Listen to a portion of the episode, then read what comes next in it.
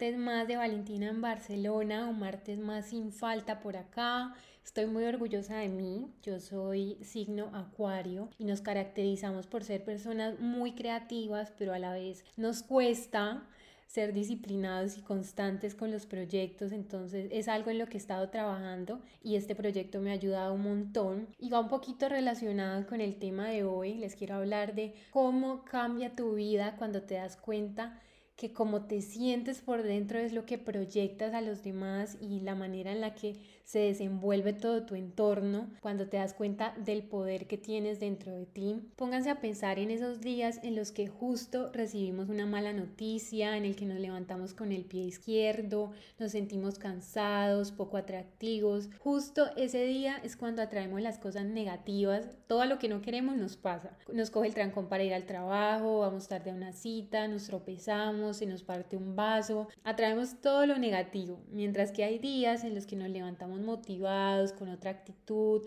sintiéndonos empoderados, nos tomamos el tiempo para nosotros por la mañana. Ese día sales a la calle y ves cómo los demás se fijan en ti y es increíble porque es en todos los aspectos, ya sea para hacerte un cumplido de algo físico, ya sea en el trabajo para involucrarte en un proyecto y escuchar tus ideas. Cuando tú de verdad te sientes bien adentro, los demás te tratan bien Quizás ese chico que te gusta, que hace rato le quieres hablar, te escribe a ti, te toman en cuenta y esto llega cuando de verdad tú te aceptas tal cual eres y buscas mejorar, pero nunca cambiar tu esencia. Ahorita antes de grabar me puse a recordar cuando estaba niña y entré al equipo de baloncesto y yo veía a las niñas de grados superiores divinas, excelentes deportistas y en cambio yo me sentía mal conmigo misma, me hacía chiquita con ellas, permitía que muchas veces fueran malas conmigo y obviamente ellas lo seguían haciendo, pero veía otras niñas de mi edad que encajaban con ellas súper bien y yo decía, ¿por qué? O sea, ¿qué, ¿qué, hay de malo conmigo? Y hoy en día analizándolo sé que eso era gracias a la personalidad que ellas tenían, no tenían vergüenza de hablar, de opinar de lo que pensaban, en cambio yo sentía que todo lo que yo iba a decir iba a dar pie para que me juzgaran en algún comentario, ya sea por mi manera de hablar o por lo que sea. Y cuando entré a la universidad fue raro porque entré a comunicación social, una carrera que la gente normalmente ve como que hay es para modelos, que de pronto no son muy inteligentes o no sabían qué estudiar y me daba muchísima rabia ese pensamiento porque yo siempre quise estudiar comunicación social y que tuvieran ese concepto de mí sin ni siquiera conocerme me daba mucha ira, entonces me empecé a dar cuenta que mis inseguridades venían mucho de la mano de no entrar en el prototipo de niña bonita que veía todo el tiempo en las películas o incluso en comentarios del día a día. Yo no quería hacer eso que la gente decía, yo quería diferenciarme por mis capacidades intelectuales, por mi manera de ser, por mi personalidad y sentía que esos estereotipos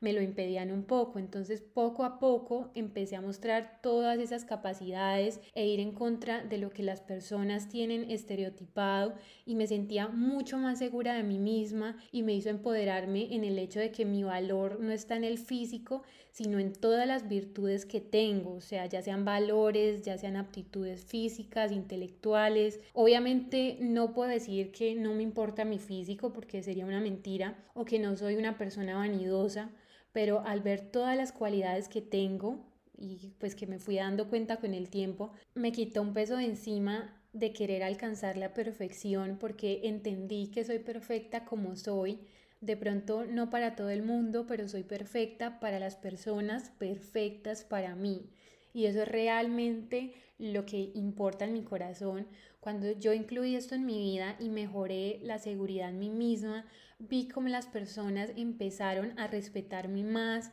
a valorar mis ideas, a cuidar la manera en la que se dirigían a mí. Incluso cuando me equivoco, es esa misma seguridad en mí la que me permite agachar la cabeza y reconocerlo y cuando estamos conectados con una energía positiva, una energía que no es tóxica hacia nosotros mismos, una energía poderosa, eso se nota. Y es más difícil que los demás proyecten sus inseguridades en nosotros. Acuérdense de eso porque a veces nos ponemos en el papel de víctimas y no cambiamos nuestra actitud frente a la vida, frente a las cosas, frente al día a día y cuando lo hacemos nos damos cuenta de que cambia el mundo literalmente a nuestro alrededor. Yo he visto mujeres tan hermosas en mi profesión, pero con una autoestima tan bajito que todo el tiempo están acomplejadas por su cuerpo y descuidan otras áreas de su vida y cuando se les para al lado una mujer que quizás no encaja en ese estereotipo, pero segura de sí misma, con luz propia ellas mismas se hacen chiquitas, se intimidan. O peor, en el peor de los casos, personas muy bonitas, muy guapas,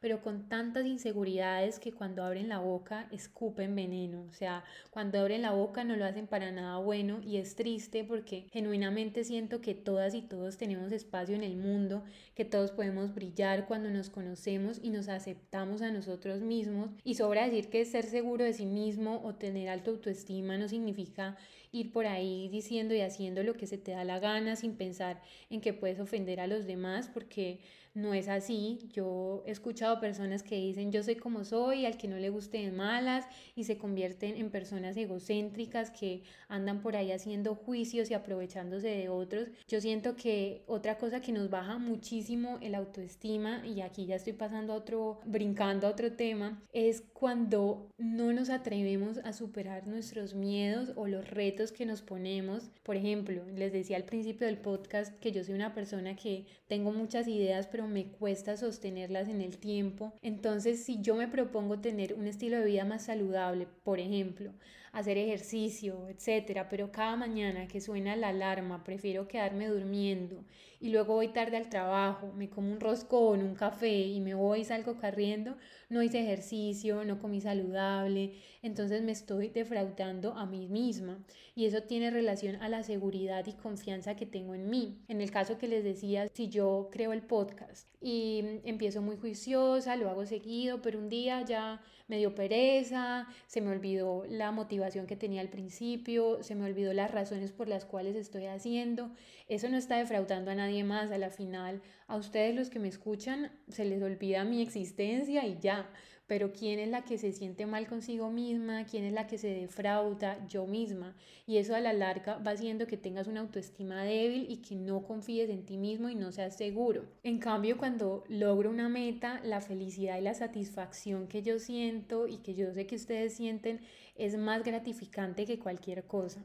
Y no sé si ya lo dije, pero evita la comparación, por favor. Si ya era feo cuando estábamos niños compararnos con compañeros, con amiguitos, con las celebridades que veíamos en televisión o cantantes, imagínate hoy en día que pasamos todo el tiempo en redes sociales viendo una pequeñísima parte de la vida de gente divina, exitosa, con vidas perfectas y todos caemos ahí en algún momento. Les cuento una anécdota, cuando el año pasado yo me sentía tan desequilibrada en mi vida laboral, me sentía triste, sentía que nunca iba a salir como de ese hoyo, yo veía en redes sociales a mis compañeras de modelaje súper exitosas, trabajando todos los días y genuinamente me sentía feliz por ellas, no, era un sentimiento malo, no era un sentimiento de envidia, pero al tiempo me daba una ansiedad en mi corazón de decir como yo quiero llegar nuevamente a ese punto, pero acá, entonces me generaba una presión y cuando lo veía me sentía triste y yo dije no, tengo que hacer algo, empecé a silenciar cuentas que me hacían sentir triste, no por culpa de esas personas y mucho menos culpa mía, sino porque a veces tenemos que poner por encima nuestra salud mental y entender qué nos hace bien. También hubo una época en la que me desintoxiqué de redes sociales, casi no veía redes sociales, no posteaba y al tiempo me sentía mal porque ahorita el que no está en redes sociales pues no existe, pero me hizo sentir mucho más tranquila y vivir más en el presente y entender que la realidad de la gente no es la que pasa detrás de una pantalla. La realidad de, las personas es lo que viven día a día con sus parejas, con su familia, con su entorno laboral y eso realmente son muy pocas personas las que lo, lo publican y se atreven a hacer exposición de su vulnerabilidad. Entonces no te sientas mal si sientes que debes hacer lo mismo, si tienes que silenciar gente, si tienes que hacer un detox de redes sociales. Creo que hoy en día es necesario y por eso yo estoy aquí para decirte que detrás de una foto espectacular o de un viaje increíble